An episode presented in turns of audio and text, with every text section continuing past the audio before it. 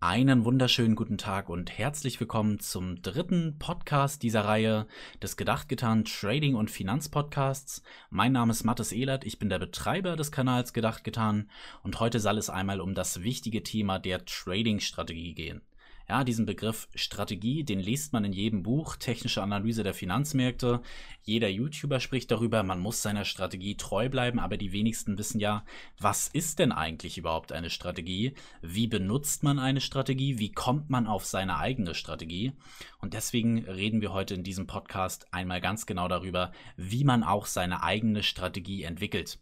Dafür habe ich ein vierteiliges System entwickelt, was das Ganze sehr simpel macht, ein einen guten Überblick natürlich auch gibt, worauf man achten muss. Später ist natürlich die Arbeit bei dir. Ne, eine Strategie kann man sich sicherlich vorgefertigt irgendwo im Internet kaufen oder man kann sie sich zusammenstellen. Am Ende muss es aber immer an dir liegen. Du musst natürlich diese ganzen Punkte, über die wir jetzt gleich sprechen, diese vier Punkte natürlich auch anwenden und wirklich so vollbringen und so anwenden, wie sie dementsprechend auch gedacht sind. Deswegen kommen wir jetzt gleich mal zu dem System. Das Ganze besteht, wie gesagt, aus vier wichtigen Punkten. Der Name dieser, dieses Systems, dieser Strategie, was ja auch im Endeffekt eine Strategie ist, um Strategien zu entwickeln, nennt sich PZFR-System. PZFR ist kein Fachbegriff oder sonst was, es ist einfach vier Buchstaben, die jeweils für die vier wichtigsten Punkte einer Strategie stehen. Und das ist einmal Nummer eins. P steht für das Thema Profitabilität, wird dann gleich noch erklärt. Das Z steht für den Zeitaufwand, die zeitschonende Umsetzung.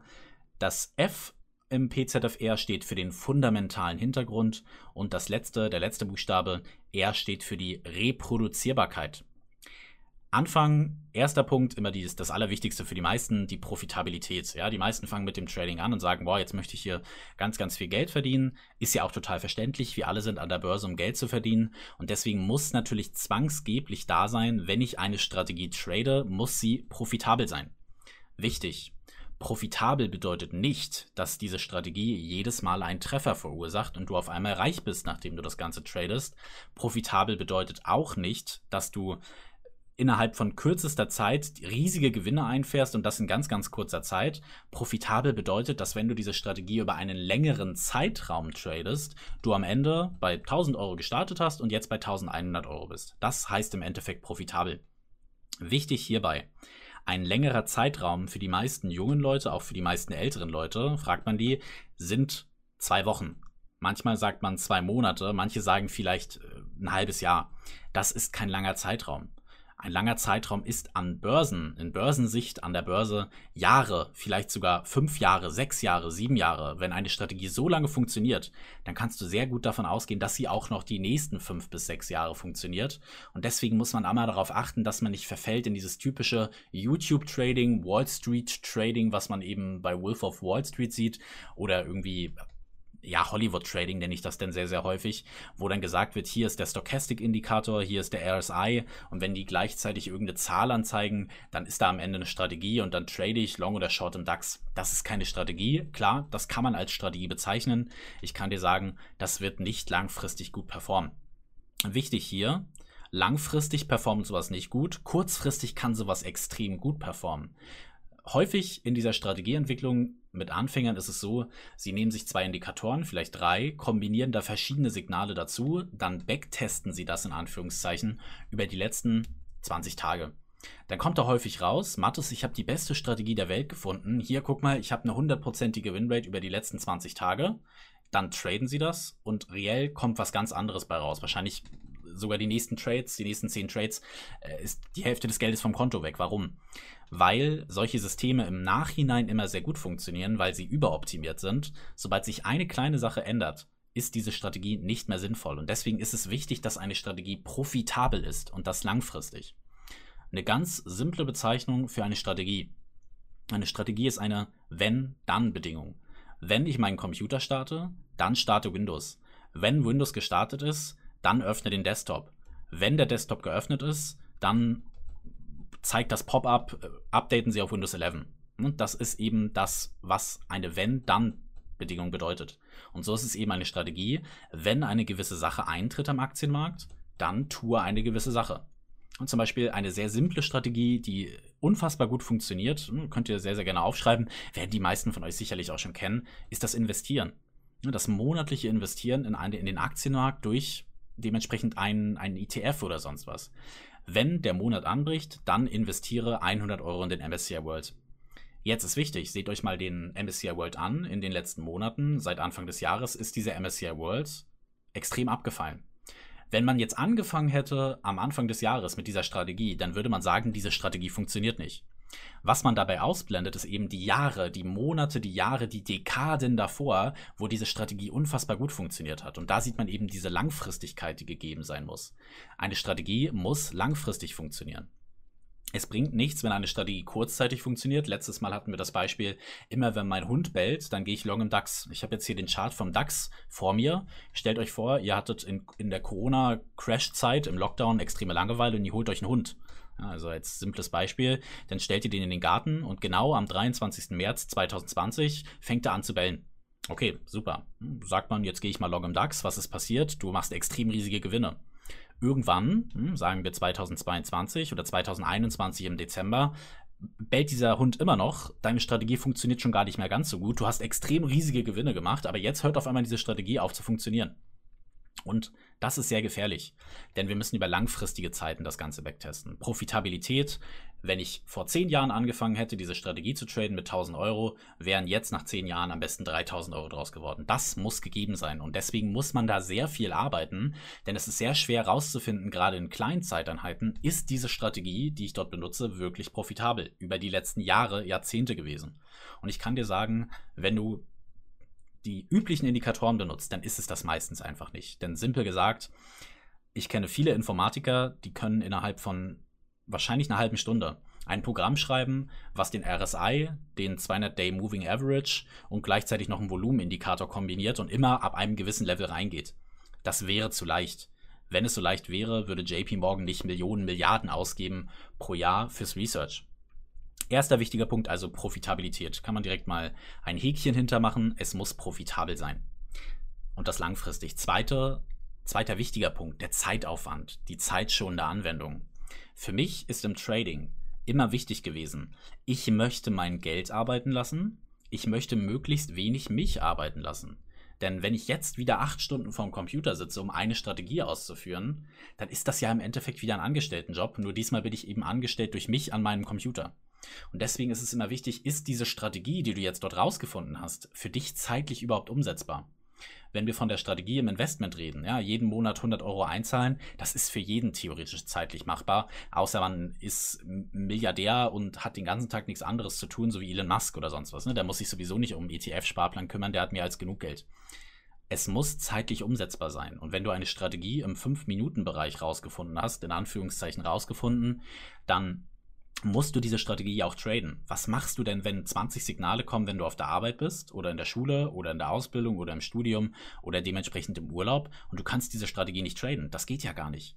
Deswegen ist immer wichtig bei einer Strategie, sie sollte möglichst zeitschonend und mit wenig Aufwand umsetzbar sein. Du darfst nicht eine Million Indikatoren vergleichen müssen, bis du ein Signal bekommst. Das ist sicherlich dann ein super Signal in Anführungszeichen, aber es geht ja darum, dass die Zeit doch stimmt. Wie lange beschäftige ich mich damit und was ist am Ende das bei rauskommt? Und wenn du diese Indikatoren miteinander kombinierst, dann kommt da wahrscheinlich langfristig gesehen gar nichts bei raus. Wahrscheinlich verlierst du sogar Geld und dementsprechend hast du dir dann reell einen negativen Stundenlohn ausgezahlt. Deswegen wichtig, wenn du eine Strategie in einem Konzept hast, bitte immer darauf achten, ob sie profitabel ist, der Punkt Nummer eins, und ob du es wirklich zeitlich überhaupt schaffst, das Ganze zu machen und ob du es zeitlich auch umsetzen kannst. Ne? Denn die Strategie als Konzept anzufertigen, das dauert sowieso schon sehr lange. Das ist, sage ich mal, der Großteil der Trading-Arbeit. Später dann diese Strategie anzuwenden, das sollte der kleinste Teil sein. Also wenn es anders im Verhältnis ist, dann hast du einen ganz, ganz großen Fehler gemacht. Und wenn ich dann diese YouTube-Videos sehe, diese Scalping-Strategie funktioniert in 100% oder in 76% der Fälle im 5-Minuten-Chart dann sehe ich da jemanden, der hat drei Moving Averages übereinander kombiniert und wenn zwei davon sich schneiden und der dritte dann in einem Aufwärtstrend ist, dann gehst du long. Da kann ich dir sagen, die backtesten das dann immer. Ja, ich habe das hier getestet. Ja, guck mal, wie lange die das gebacktestet haben. Das sind reell dann wahrscheinlich wirklich 20 oder 30 Tage. Es gibt immer solche Anomalien. Wie gesagt, auch die Strategie, immer wenn mein Hund im, im Garten bellt, gehe ich long im DAX, das ist auch mal eine Anomalie. Das funktioniert langfristig irgendwann mal, aber eben nicht für immer. Und das sollte eben auch immer klar sein. Dritte Sache, und das ist eigentlich, ich sage das sehr häufig, dass es sehr wichtig ist, ist eigentlich mit das Wichtigste. Jede Strategie sollte einen fundamentalen Hintergrund haben. Ich hate schon die ganze Zeit auf diese Indikatoren, die Leute, die viel mit Indikatoren traden. Wenn es für euch klappt, keine Frage, alles okay.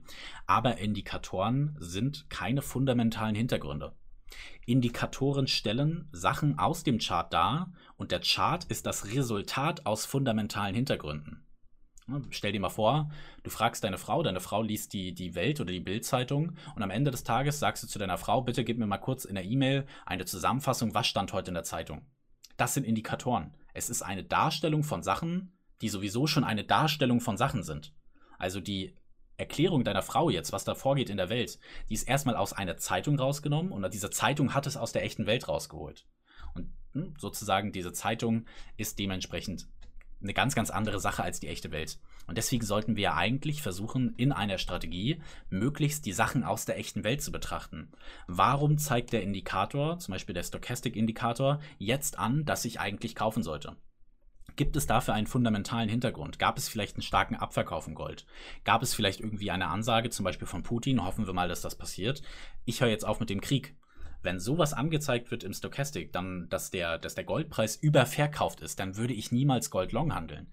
Denn ein Stochastic ist ein Oszillator. Der zeigt mir an, in einem Seitwärtsmarkt, wann kann ich gut kaufen und wann kann ich gut verkaufen. In Trendmärkten ist der Stochastic Oscillator so gut wie sinnlos. Man kann ihn sicherlich auch noch benutzen, aber nur sehr, sehr schwer. Und deswegen immer wichtig, versucht euch auf die fundamentalen Gründe für die Kursbewegung zu konzentrieren. Beispielsweise, es gibt eine Fehlernte im Weizen, auf einmal steigt der Weizenpreis.